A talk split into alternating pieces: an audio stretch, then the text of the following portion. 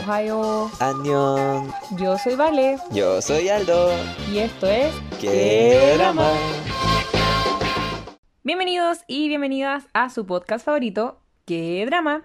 Les habla la Vale y estoy aquí con él. Aldo. Hola, Vale. Hola, ¿cómo están todos y todas? Yo estoy súper, súper bien. Esta semana, lo voy a contar al tiro, estuve de cumpleaños Eh, y cumplí 22 años y por fin pude cantar la canción 22 de Taylor Swift, que gana plata cada vez que alguien cumple 22 años porque es la canción de la gente que cumple 22 años. Hombre de todo, Vale. Muchas gracias, muchas gracias. Y eso, en realidad no he hecho mucho más porque estoy en cuarentena, estoy en paro y estuve de cumpleaños. Así que nada más que eso, aprovechado de ver eh, series, ver películas y celebrar dentro de lo que se puede. ¿Y tú, Aldo, cómo han estado tus semanas? Por fin salí de vacaciones. Eso es todo lo que puedo contar. Me he dedicado a estar acostado todo el día, a hacer ejercicio y tengo que contarlo como dato curioso. Hice un curso de diseño de cuatro meses en cuatro días porque ese es el nivel de productividad y tiempo libre que he tenido estos días. Así que si en el futuro ven alguna infografía bonita en nuestro Instagram, fui yo, no la vale. Fui yo, no la vale, repito. Porque para quienes no saben, normalmente yo estoy a cargo de la infografía, pero ahora el Aldo me va a superar en todo, así que Claro, le acabo, le acabo de acerruchar el piso, así que ahora este podcast se puede hacer con una sola persona. No, mentira, somos, somos dos y todos sabemos que no podemos vivir sin las opiniones de la Vale. muchas gracias. ¿Te parece que vamos a nuestra pausa musical y a la primera sección? Por favor. Y vamos a poner una canción acá que tenemos súper pegada, que bueno, ahora la van a escuchar.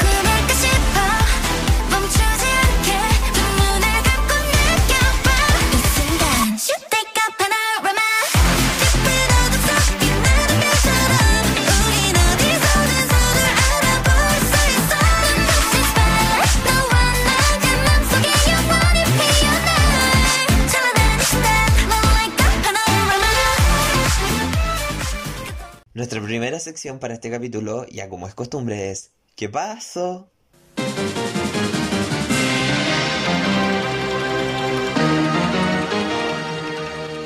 La primera primerísima noticia que tuvimos esta semana fue que se fue Chanyeol de EXO al ejército y ligerito, atrasito de él, después de haber sacado su comeback más reciente, se nos va a ir Baekhyun.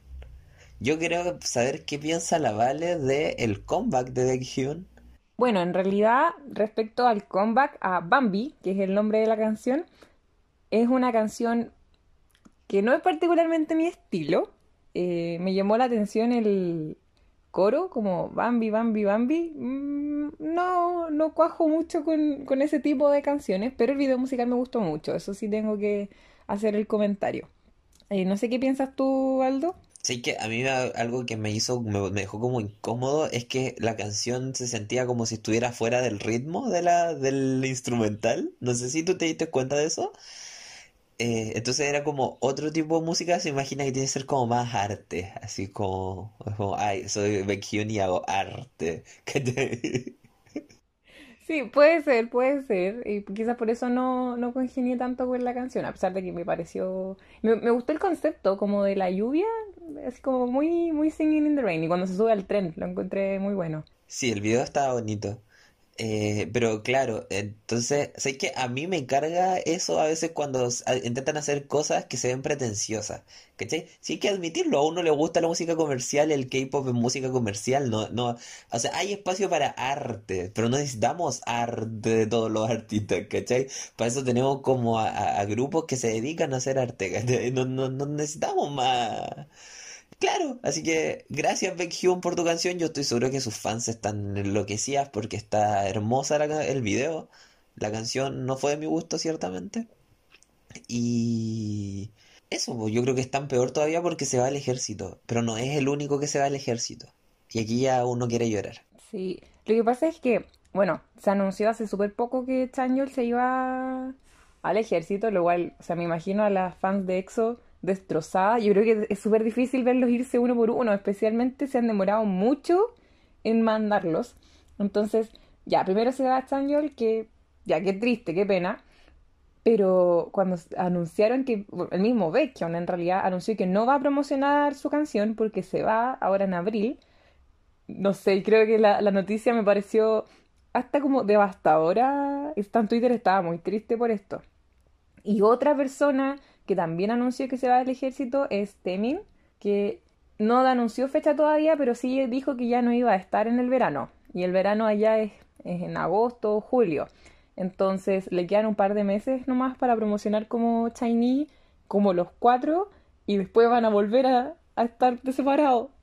Entonces, nada, me resulta triste, me a mí me resulta súper triste y me preocupa mucho cuando se van al ejército.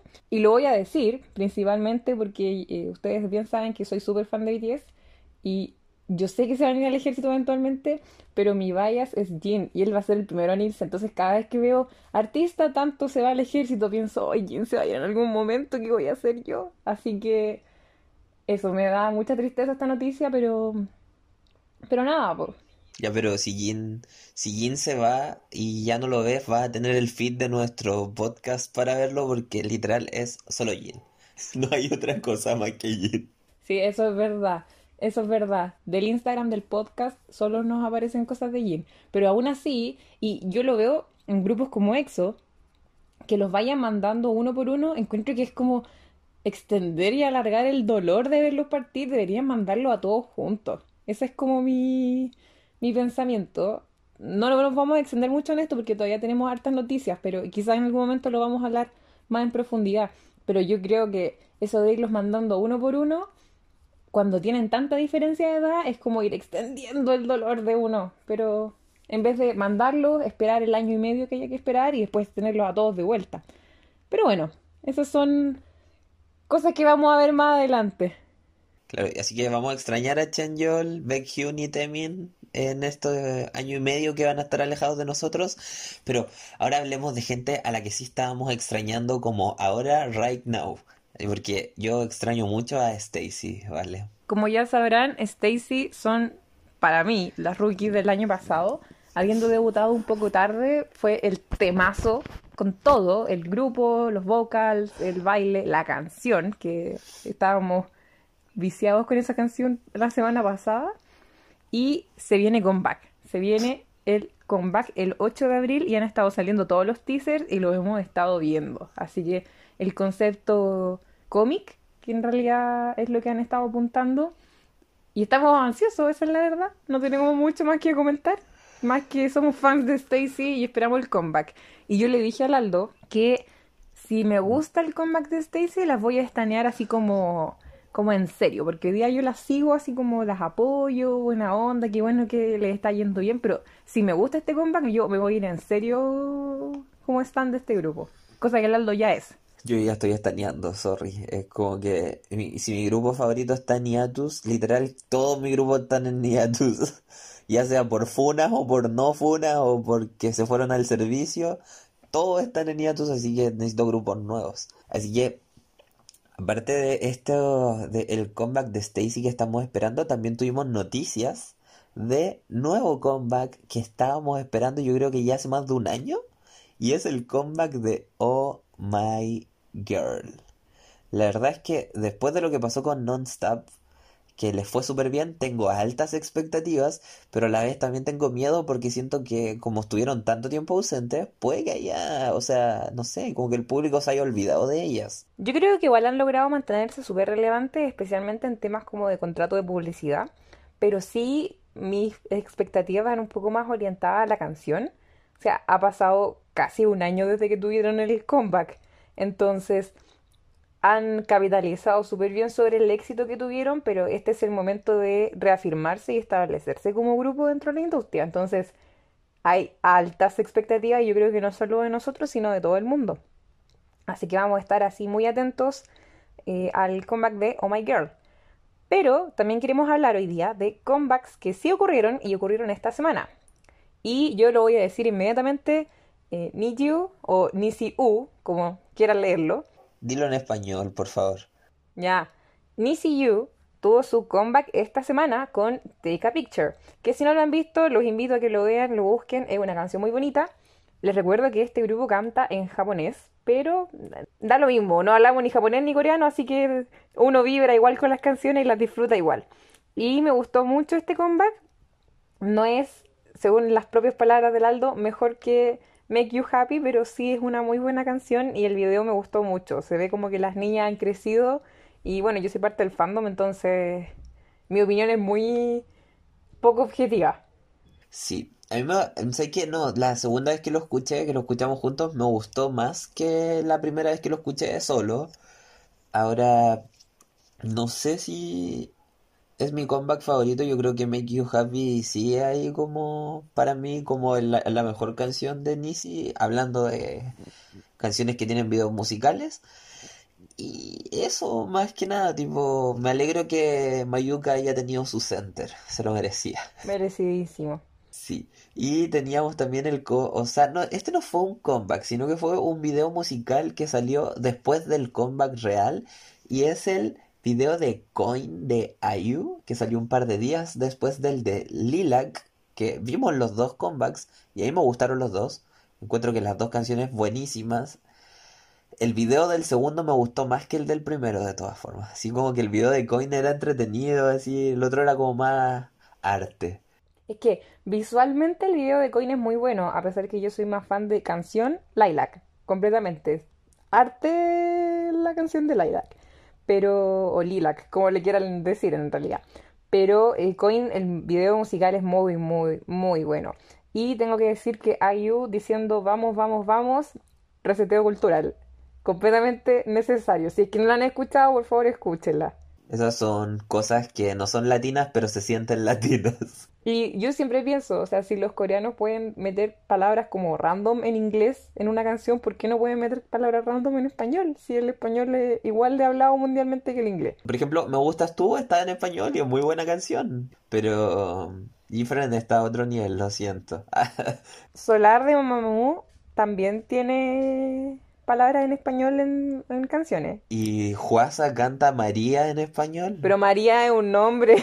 María, María. Ay, ya, pasemos a la siguiente noticia, mejor que nos estamos desviando. Demasiado, andamos muy dispersos hoy día. Y estoy muy contenta porque yo lo había dicho cuando salió el solo de Rosé que me gustó On the Ground, pero yo hubiese preferido Gone como el lead single o que tuviera un video musical. Y van a complacer a todos los fans con un video musical el 5 de abril. Así que vamos a estar esperando esta semana, de hecho. Eh, Dentro de los próximos días, ya el próximo capítulo vamos a estar comentando qué nos pareció el video. Y me alegra mucho que por fin vaya a salir porque, como digo, On the Ground es una buena canción. De hecho, este tiempo me ha gustado más de lo que me gustó al principio. Pero me gustaba más Gone. Entonces voy a poder escuchar la canción con video musical. Y excelente servicio, 10 de 10. Sigamos con la siguiente noticia. Bueno, y esta noticia yo creo que es una noticia que hace felices a los fans y no tan felices a otros fans. Y es que finalmente en Corea se aprobó una ley contra las sasaengs o sasaengs, como se les diría en español, que son estas fans obsesivas locas que stalkean a los idols, los siguen a todas partes, les sacan fotos, invaden su privacidad. Ahora, tenemos que dejar en claro que esto fue una campaña que salió por una petición de fanáticos del K-pop y ciudadanos surcoreanos que solicitaron que la ley fuera posible. Entonces se hizo una ley que penaliza los delitos de, dice stalking acá, pero yo creo que a lo mejor se refiere a stalking. Sí. Y de hecho, algo que, para que también se sepa, esto, si bien se conoce como la ley contra los sasaengs, es una ley contra el acoso. Entonces, no solo es como, ah, mira, la ley de los idols, sino una ley contra el acoso en general, para todas las personas en Corea.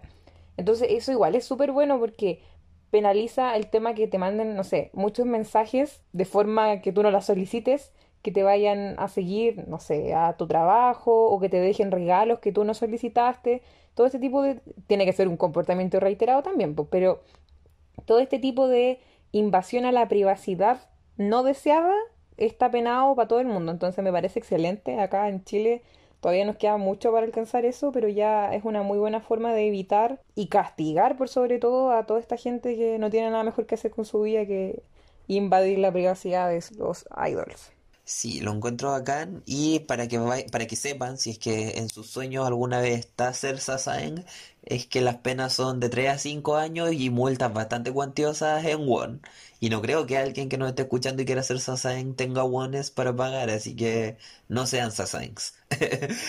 Y pasemos a la siguiente noticia. Y entre otras noticias, ya empezó el programa Kingdom, que nosotros les dijimos que íbamos a estar viendo.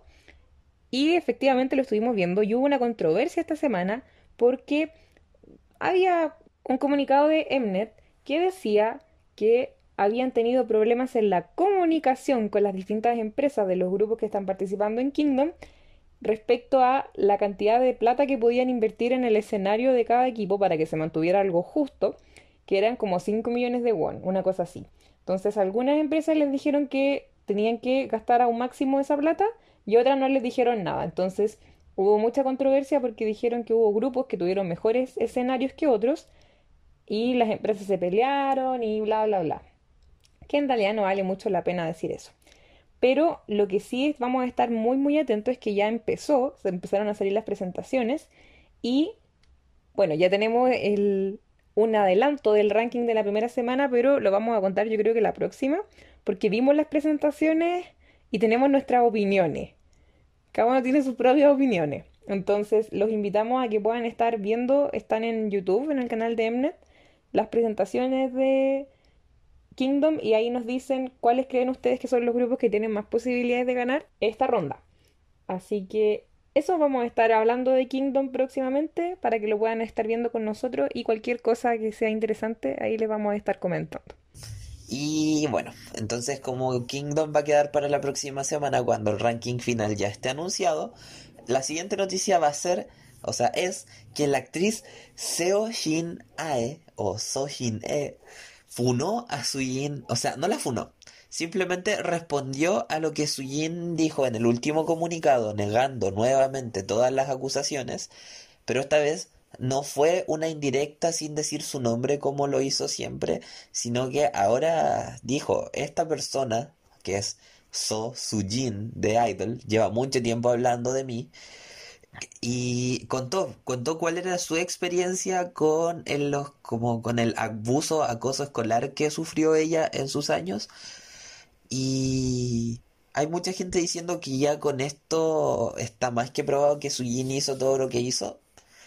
La verdad es que esto todavía está por llevarse a la corte, es un tema súper delicado porque no se sabe realmente, porque a ciencia cierta hasta ahora lo que más se ha afirmado, ya sea con testigos o por, o por medio de la agencia, que es quien está llevando la investigación hasta ahora, es que aparentemente Sujin se juntaba con los matones, pero ella no era matona. Es súper poco creíble que sea así, pero la verdad es que también es muy difícil probar bullying, entonces no sé hasta qué punto esto va a ser como comprobable y va a tener como un fin favor- favorable para todos. Yo siempre he pensado que hay que tener confianza en la víctima porque el atreverse a decir cosas es súper valiente. Pero siempre hay que tomar con precaución todo lo que uno lee en internet, porque no todo lo que uno lee en internet es cierto. Y si bien comprendo que cuando la gente hace estas acusaciones de bullying, hay, hay acusaciones falsas, y lo hemos visto y se ha demostrado, eh, este caso en particular a mí me llama mucho la atención porque, claro, la primera acusación que se le hizo a Sujin fue de un anónimo. Entonces uno, escondido detrás de un anónimo, uno puede decir cualquier cosa y ser cualquiera, y ahí puede prestarse a dudar o a decir eh, quizás sea mentira, pero en este caso la actriz, y lo que yo le decía al Aldo cuando conversábamos esto, lo dijo con su nombre y apellido. Ella está, entre comillas, dando la cara diciendo, sí, yo soy la víctima de esta persona. Entonces, no creo que ella lo haga motivada por, ay, es que soy hater o quiero que se salga del grupo porque, no sé, me cae mal, le tengo envidia. O sea, el hecho que ella hable con su nombre y apellido, para mí demuestra que está diciendo la verdad. Me resultaría muy extraño que una actriz se arriesgara a mentir de esa forma, sabiendo la demanda que le puede caer por difamación, solo para llamar la atención o para quedar bien, entre comillas, o quedar como la víctima. Entonces, no lo sé, es una situación compleja, la hemos estado tratando hace varios capítulos, pero yo creo que tarde o temprano ojalá podamos tener una solución a esta situación, ya sea disculpas, ya sea eh, Sujin dejando el grupo, que no sé si vaya a pasar realmente, ¿eh? esa es la verdad. Eh, a pesar de que ella misma dijo la vez anterior de que si no se probaba su inocencia ella estaba dispuesta a dejar el grupo, yo creo que ni ella se esperaba la publicación que hizo la actriz. Entonces, ahí vamos a estar viendo y les vamos a estar informando cualquier cosa que pase. Eh, no, y eso fue por las noticias del capítulo de hoy, así que vamos a pasar a nuestra siguiente sección, que es... ¡Qué drama!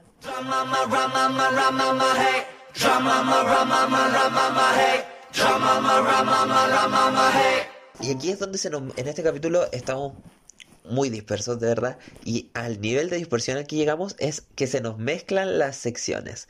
Porque la sección qué drama de esta semana íbamos a ver Minari. Pero se dio una situación mucho más contingente a Minari que pueden esperar porque los Oscars todavía no son. Y fue un drama, un drama en el que va a salir una actriz que va a hacer su debut actoral, si no me equivoco. Jisoo, es su, primer drama, ¿cierto? Sí. Es el drama Snowdrop, que sale Jisoo de Blackpink, como ya habrán escuchado, eh, que está en el medio de la polémica. Y aquí la Vale nos va a contar en detalle esta noticia, por qué hizo polémica y por qué ella cree que es verdad y le da la razón a la polémica.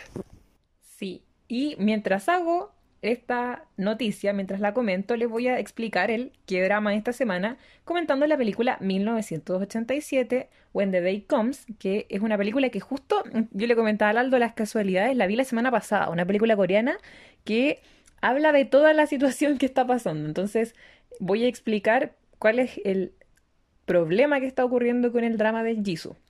Para dar un contexto histórico, Corea del Sur tuvo hartos problemas militares y con dictaduras durante los años 60, desde la guerra de Corea hasta más o menos los 90, 80.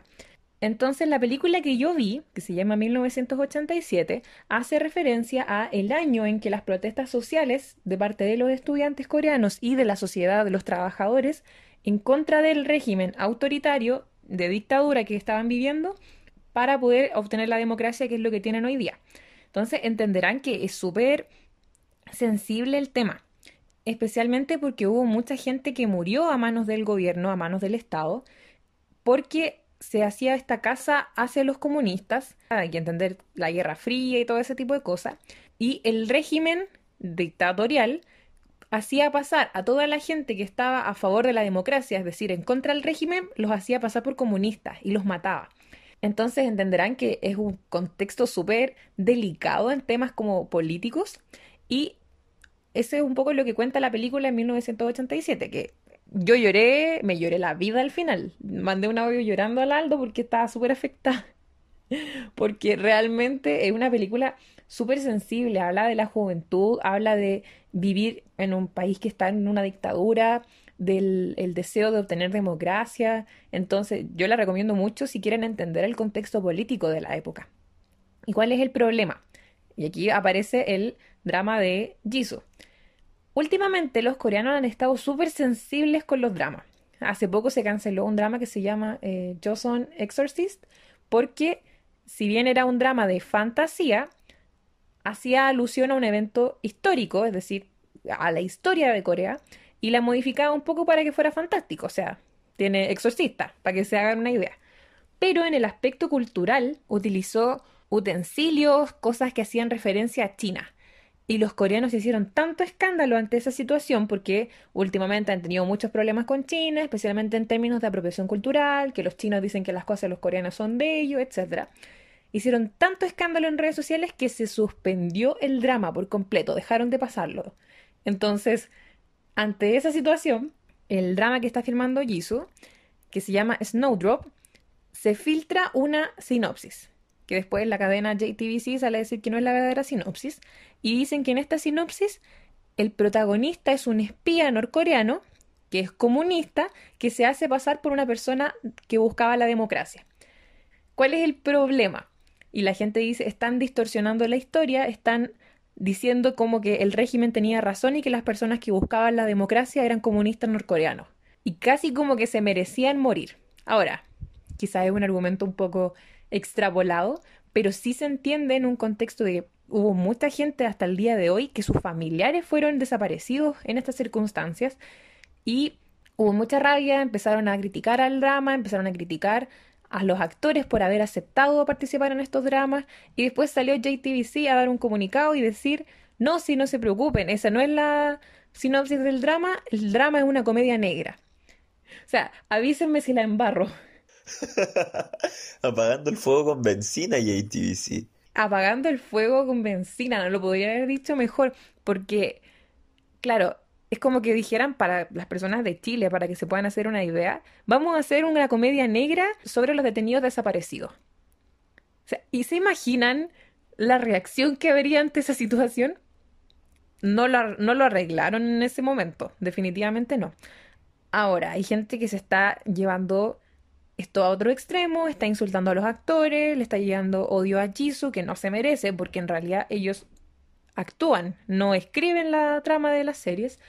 Y la misma cadena dijo que le van a cambiar el nombre al personaje de Jisoo porque hacía referencia a una activista que fue muy conocida y que según la sinopsis que se había filtrado era engañada por este espía norcoreano, etc. Entonces, mi gran reflexión ante esta situación y mi recomendación de la película 1987 va en la dirección de decir, nosotros no somos coreanos, esta no es la historia de nuestro país y si bien es súper triste, claro, Jisoo quería actuar, o sea, era su sueño y todo el mundo la veía y estaba muy contenta de preparar el drama.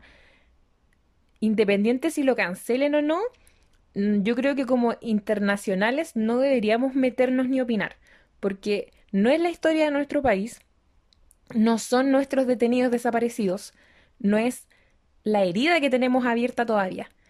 Entonces es difícil para, nosotros como fans internacionales entenderlo y creo que no nos corresponde. Debemos esperar y ver qué pasa. JTBC no ha demostrado que va a cancelar el drama y principalmente porque hay harta inversión extranjera. Entonces hay que esperar, hay que ver y eso. No sé si quieres añadir algo.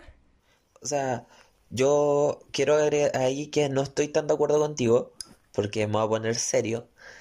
Eh, yo creo que a lo mejor los fandoms gringos y europeos no tienen tanto que decir respecto a esto porque ellos no saben, bueno, nosotros tampoco por el año en el que nacimos, pero no vivieron una dictadura. Yo creo que a lo mejor los fandoms latinoamericanos sobre todo se pueden empatizar un poco más con ese tema porque Nuestros papás probablemente, nuestros abuelos sí conocieron lo que es vivir en una dictadura, donde a lo mejor su amigo desapareció, donde a lo mejor algún familiar, a lo mejor hay gente que sus mismos abuelos o sus mismos papás son, están desaparecidos actualmente y esas personas siguen vivas. Entonces, creo que a lo mejor nosotros como países que sí vivimos ese tipo de situaciones podemos empatizar y decir, ¿sabéis que es verdad? Es bastante incorrecto el tema de que quieran hacer una comedia negra con una época en la que no hay mucho de lo que reírse, po, ¿cachai? Porque es un tema serio y es un tema grave. Entonces, no estoy tan de acuerdo con que nosotros, al menos nosotros como fandoms internacionales latinoamericanos, eh, no tengamos, no estemos, o sea, no podamos como sentir el, el peso de la historia de ellos pero sí podemos empatizar con esa historia. Ahora, los fandoms de más arriba, que son usualmente los fandoms que están metidos, o sea, que vienen de países que han estado metidos en toda la maquinación de esas cosas, como por ejemplo Estados Unidos, yo creo que esos no deberían tener pito que cantar acá porque no. Sí, pero a lo que voy es que eh, no deberíamos meternos en decir, no, no cancelen el drama, o sí, cancelenlo. A eso me refiero con el tema de eh, opinar. Como que quizás no nos corresponde, no nos corresponde respecto al drama, porque quizás nosotros no nos sentimos atacados o no nos sentimos ofendidos por el drama, pero hay que entender y respetar que hay gente que sí. Ahora, quizás la mejor solución sea reescribirlo y cambiarle el enfoque. Eso es completamente posible y, esperemos que no le vaya mal. Esa es la verdad. Así que esa fue la noticia y guion la recomendación de esta semana mía, la película 1987, si a ustedes les gusta la política y entender el contexto de la época en Corea del Sur, recomendadísima. Y ahora para cambiar, y ahora para cambiar un poco el tópico, voy a hacer yo mi recomendación porque no solo estuve de vacaciones esta semana, sino que además eh, vi un drama, un drama que se llama Chief of Staff o Jefe de Personal Drama muy bueno, drama político, muy poco romance dentro de todo lo que hay en el drama. Y, un drama súper entretenido que se trata de políticos que se acuchillan los unos a los otros con movidas políticas. Si les interesa el tema de, o sea, no sé si les interesa el tema de la política, pero si les gustan estos dramas que son como en constante tensión, con muchos puntos de giro, una y otra vez, yo 100% recomendado, muy buen drama. Y también les quiero recomendar, o no sé si recomendar, es como la anti-recomendación esta vez. Es un drama que se llama How Are You Bread? Y el actor es Suho de EXO, que es mi miembro favorito de EXO, entonces vi el drama por su, o sea, porque está él ahí. Y tengo que decir, ya, él no es el mejor actor de todos los actores que hay haciendo dramas en la contemporaneidad. Pero el drama claramente tampoco lo ayuda mucho. La trama es como rara, es un drama de fantasía, pero aún así la trama no se siente así como orgánica, es como extraño, no sé. Vi los primeros capítulos, tiene cinco capítulos nomás, así que puedo decir que vi gran parte del drama y no me gustó mucho. Lo voy a terminar por responsabilidad, pero la próxima semana les voy a dar una review en detalle, pero esta semana al menos, How Are You Red está anti-recomendado. Y bueno, yo creo que ya nos hemos puesto bastante densos, bastante noticias, cosas que comentar. Así que pasemos al tema principal de hoy. ¿Te parece?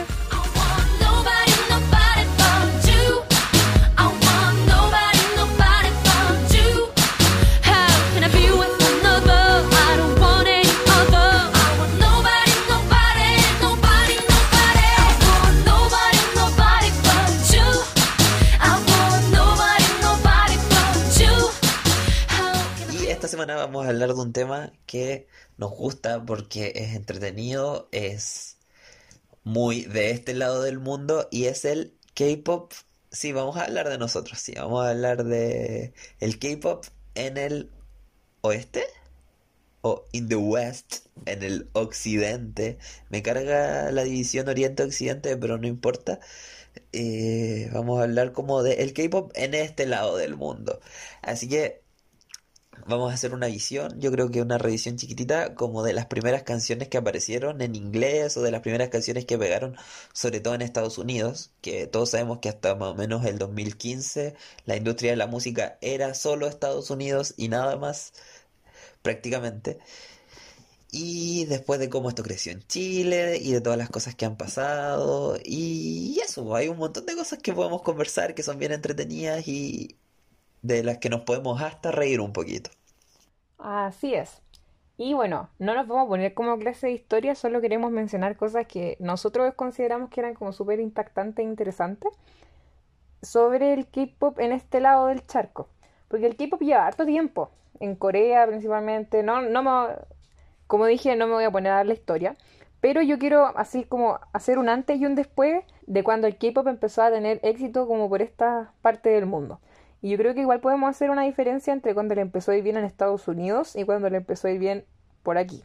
Porque no sé si ustedes saben, espero que si es que nos escuchan y son chilenos sabrán, Chile es un país pequeño, pero uno de los más grandes consumidores de K-pop. Aquí el K-pop le va súper bien y le iba muy bien en el 2006 cuando estaban las tribus urbanas.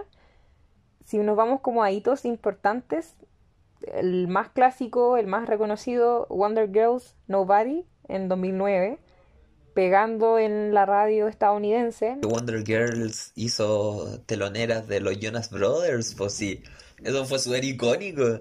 para llegar a ser telonera de los Jonas Brothers, que en ese momento la rompían en el nivel mercado estadounidense, se hicieron muy conocidas con eso y con la canción. Selena Gómez, cuando estaba empezando su carrera, fue telonera de los Jonas Brothers. O sea, igual ahí hay como, si lo ponía en proporción, igual es como, wow, ¿cachai? Yo, la, bueno, la canción Nobody es una de las canciones más icónicas del K-pop y fue una de las primeras canciones que trascendió. Ahora, como bien nosotros sabemos, acá uno de los grupos que más ha trascendido, y yo creo que hasta el día de hoy uno de los grupos más famosos en el K-pop, es Super Junior.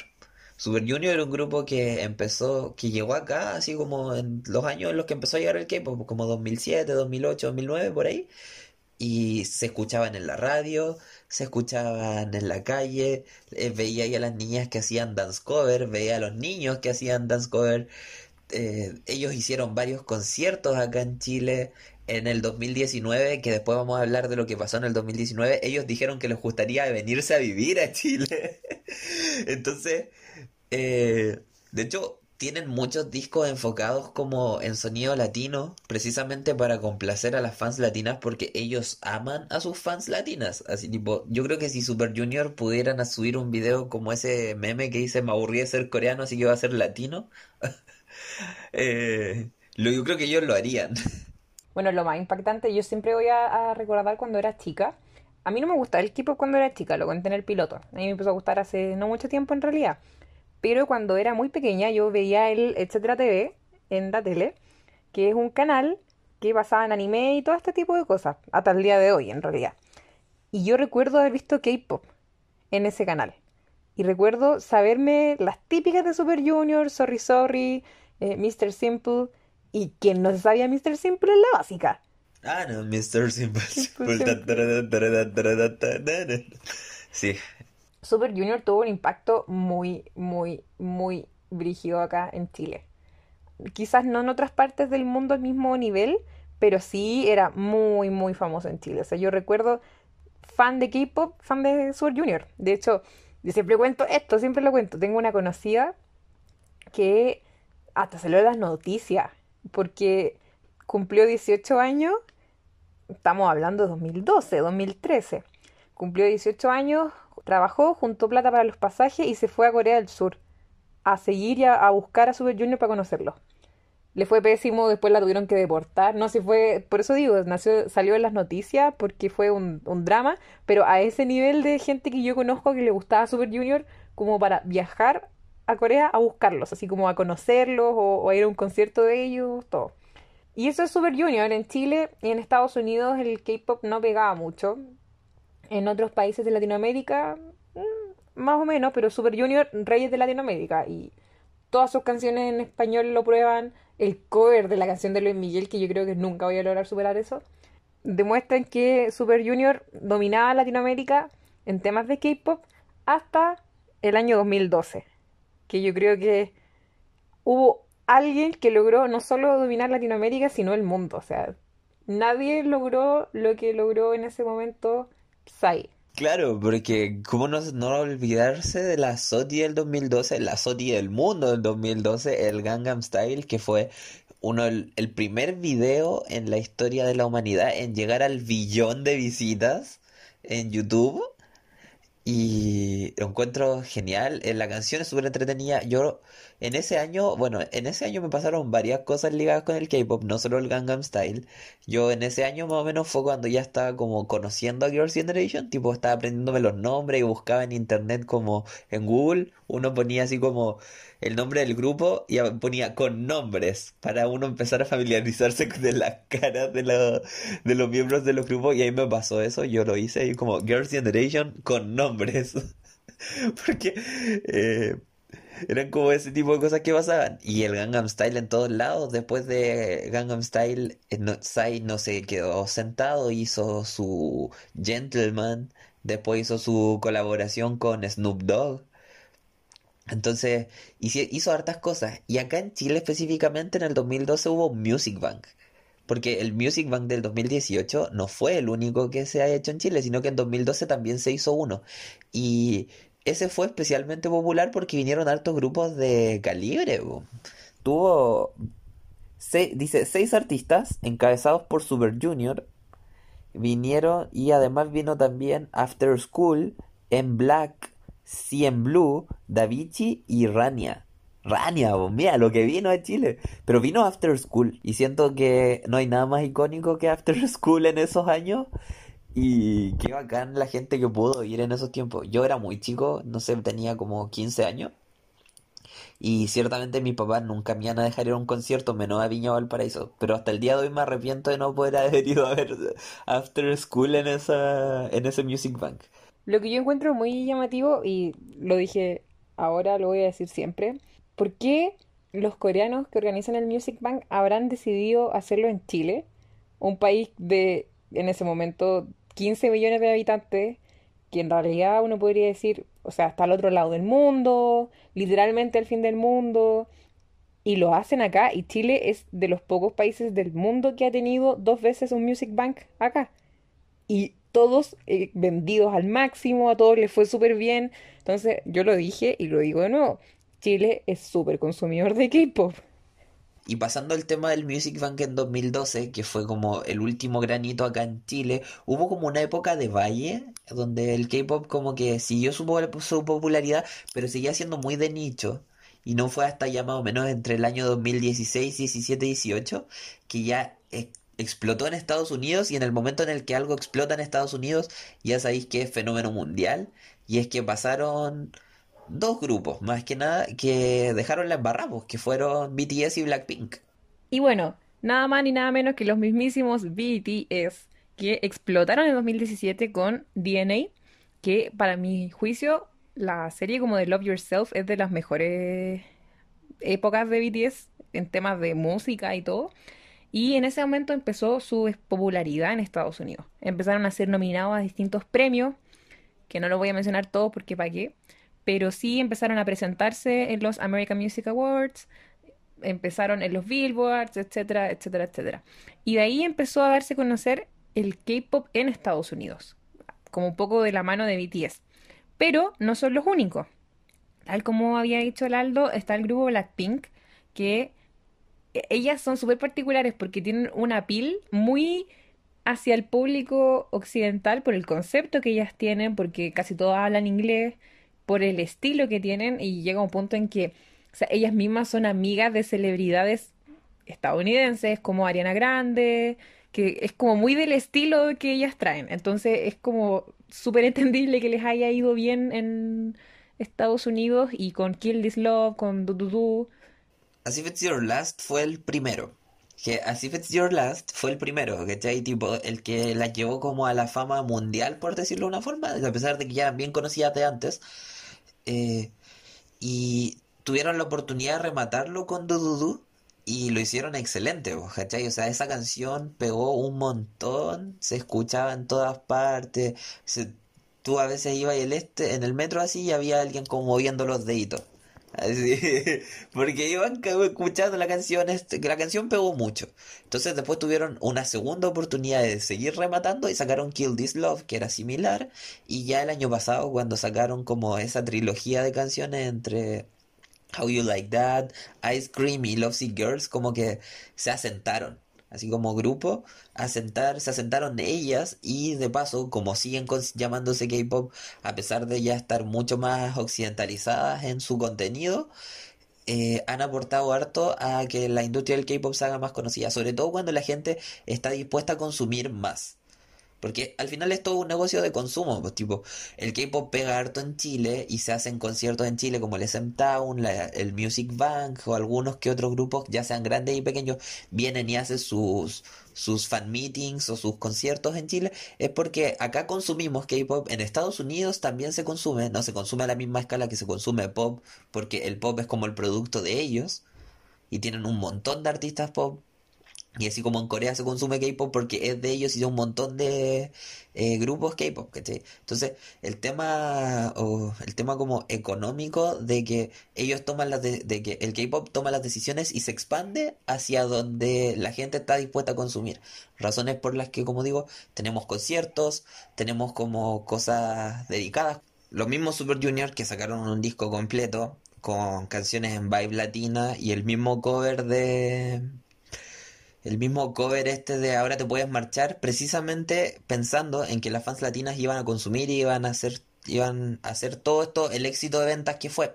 Entonces, yo encuentro que ahí son bien inteligentes los amigos en venirse para acá, adaptarse un poco, como mezclarse un poco con la industria que ya domina acá, que es como la industria del pop gringo y hacer lo suyo y vendérnoslo todo y eh, nosotros nos lo comemos y lo compramos y tenemos repisas llenas de CD que probablemente no escuchamos nunca porque nadie usa los reproductores de CD en pleno 2021, ¿cachai? Pero acá estamos y lo estamos consumiendo y yo lo encuentro muy bacán así como el nivel de inteligencia de ver hacia dónde los lleva, o sea, el todo el marketing que hay detrás de eso lo encuentro maravilloso. No, está bien. Me parece súper bien lo que está diciendo el Aldo. Y bueno, yo creo que es necesario hablar, ahora que tú mismo lo mencionaste, sobre estos conciertos masivos que se hacen.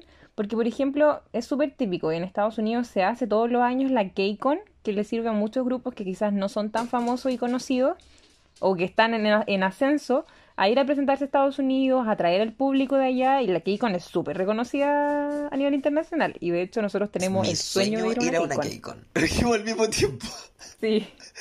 Sí, es que las KCON son maravillosas porque llegan un montón de grupos, como decís tú, no necesariamente son grupos famosos o son, gru- o son grupos que usualmente van en ascenso. Ponele From Is Nine se presentó en una KCON y no llevaban ni siquiera un año de debutadas. Y les fue súper bien, ¿cachai? Y ahí también eso sentó un precedente, además de la presencia de Curie en, en, en Produce, hizo como un precedente y les aumentó la fama a ellas. Pues de hecho, Love Bomb le fue bien también porque a mucha gente les se dio a conocer. Ahora hay un grupo que se ha aprovechado harto del tema de las K-Con y tenemos que mencionarlo porque a- al menos a mí me encanta ese grupo. Y yo creo que ya sabéis de qué grupo estoy hablando. ¿Luna? Sí, es Luna, es un... ah, no lo quiero poner al mismo nivel que Blackpink porque siento que la fama de Blackpink es...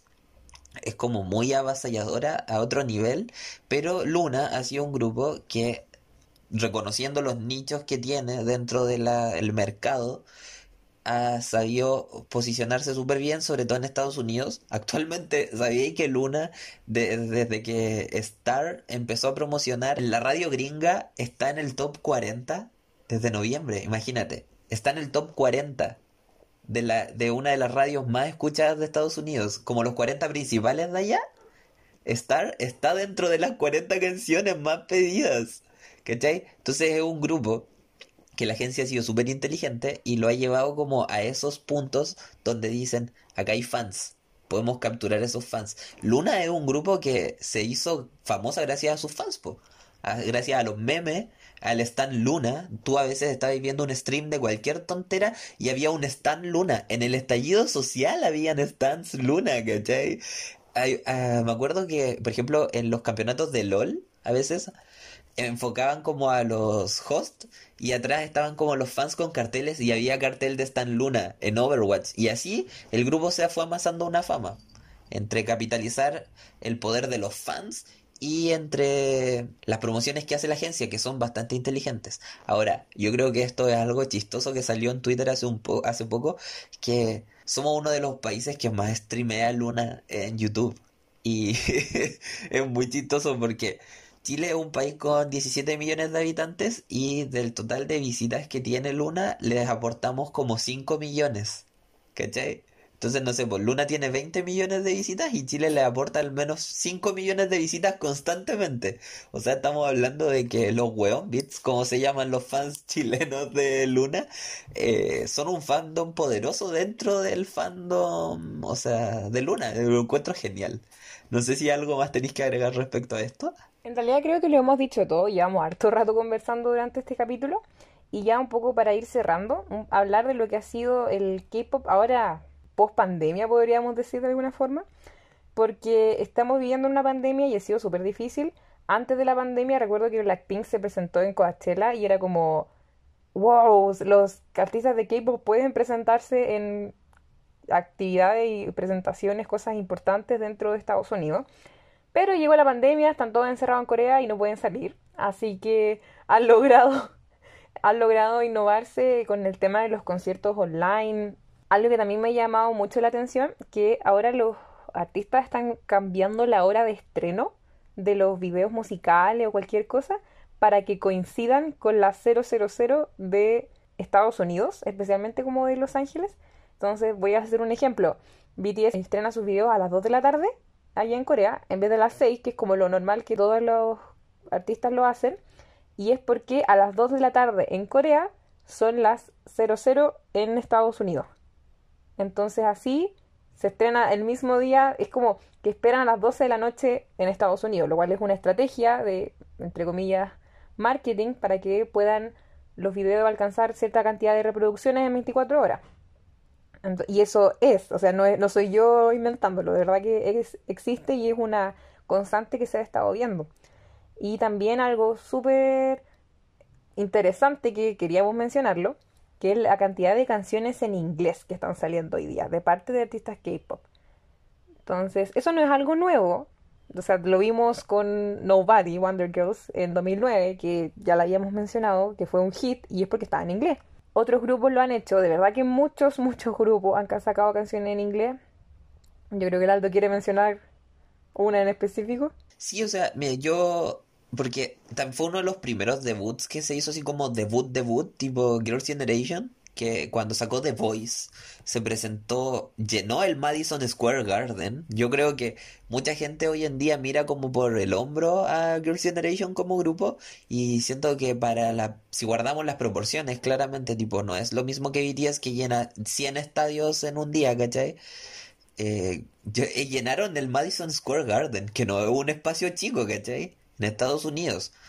Y todo esto lo hicieron en las promociones de la canción The Voice eh, en Estados Unidos, que además tam- también salieron en talk shows, salieron en hartos lugares. Y ahora, mira, hablando, aprovechando que estamos hablando del inglés, esta cuestión media racista que tienen estas personas de decir así como, ay, habla súper bien inglés, y como ignorando que hay muchos miembros de grupos, o usualmente todos los miembros tienen al menos un miembro que habla inglés porque hizo un intercambio o porque es directamente estadounidense o inglés o de algún país que cuya lengua materna es el inglés. Y yo creo que eso, bueno, no vamos a hablar 100% de la industria de Estados Unidos porque no nos gustan los gringos, pero eh, es algo que sí llama mucho la atención que en Estados Unidos, lamentablemente, para tener éxito tienes que cantar en inglés. Y BTS ha sido como la excepción y hasta cierto punto también, porque igual Dynamite está en inglés. Entonces, para tener éxito como en las listas musicales, en las radios, los estadounidenses son súper como, como xenofóbicos hacia otros idiomas. Bad Bunny está rompiendo el estereotipo cantando en español, pero también mezcla palabras en inglés, entonces tampoco es como, como la gran excepción. Y también hay que entender que en Estados Unidos hay una gran población latina. Pero sí es algo que yo creo que es necesario mencionar, que estos intentos que tienen muchos artistas de K-pop de cantar en inglés es entendiendo que la industria de Estados Unidos privilegia y va a privilegiar siempre las canciones que están en inglés. Entonces, Blackpink, por ejemplo, si uno va viendo como la progresión de sus canciones, o sea, Ice Cream está el 95% en inglés. Lisa dice una palabra en el rap que está en coreano y listo, K-pop. Entonces eso igual nos permite analizar si es que cuál es el verdadero límite entre K-pop o, o una canción de pop genérica. ¿Es porque la cantan artistas coreanos que sigue siendo K-pop? Y sobre la misma, Dynamite, que es una canción 100% en inglés, ¿es K-pop o es pop? Y eso, a pesar de que sí son artistas K-pop, y eso no se puede diferenciar, es un tema que yo creo que hay que conversar. Y a mí sí me llama la atención, y yo se lo dije al Aldo en su momento, Dynamite la nominaron al Grammy porque está en inglés. Map of the Soul 7 tenía todo para ser álbum del año. Todo. Tenía las ventas, tenía el éxito y tenía la calidad musical, pero las canciones están en coreano y no van a nominar un álbum en coreano al álbum del año. Entonces, son ese tipo de cosas. La industria estadounidense es súper separatista en ese estilo y sí creo que vamos a seguir viendo cada vez más artistas sacando versiones en inglés de canciones, sacando canciones originales en inglés, en un intento de pegar en Estados Unidos o pegar como a los fans internacionales, porque ese es el tema, o sea, el inglés no es el idioma más hablado del mundo, es el chino, y después el español, y después el inglés. Pero aún así una forma de llegar a los fans internacionales es mediante el inglés. Y no lo sé, creo que es una conversación interesante, pero podríamos ir dejándola hasta acá. Aunque sí quiero mencionar, sí quiero mencionar un caso icónico del que nosotros nos vamos a seguir riendo por siempre, que es el de I'm a little Dala. I'm a Little Dala, eh, que de Dala Dala, o sea, que es el caso que sacó ITZY hace poco. Sacaron un álbum con sus canciones, sus comebacks, todas en inglés, y es muy gracioso escuchar una canción en inglés con palabras random en coreano. Ah, Es como in- invirtieron la, la fórmula y suena muy gracioso.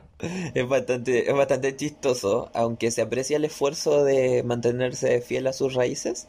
Yo creo que este capítulo va a ser una parte 2, ¿vale? Eh, pero como estamos ya en el tiempo, yo creo que deberíamos despedirnos por hoy. Sí, hay harto que comentar, harto que decir, aprendan inglés, porque es lo que se nos viene lamentablemente. Sí, así que eso, pues, yo creo que hay que despedirse, tipo, no sean racistas, apoyen a todos los artistas, sobre todo los que están haciendo el esfuerzo en llegar a este lado del mundo. Y eso, nos estaríamos escuchando la próxima semana. Adiós. Muchas gracias. Chao.